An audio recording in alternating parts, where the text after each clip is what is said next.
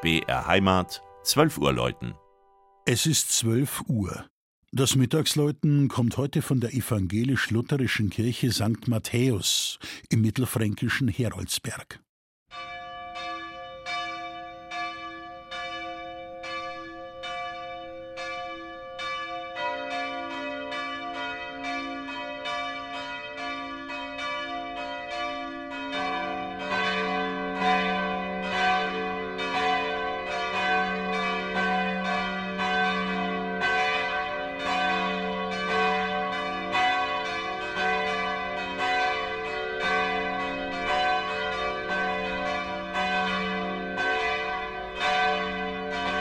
Heroldsberg, vier Schlössergemeinde, steht auf den touristischen Hinweisschildern längs der Autobahn A3 nahe der Ausfahrt Nürnberg Nord.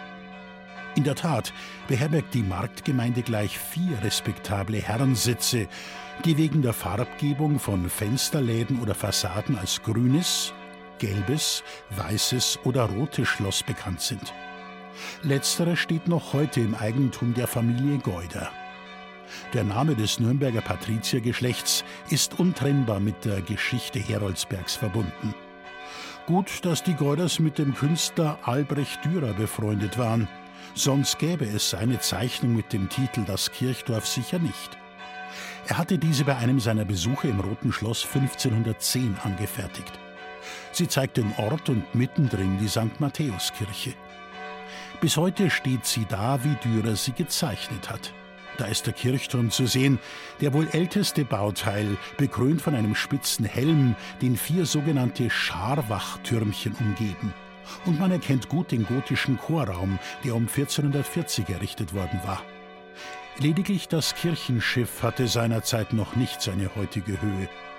Diese erhielt es erst in den Jahren 1820 und 1821. In ihrem Innern kann die Matthäuskirche mit sehenswerten Details aufwarten.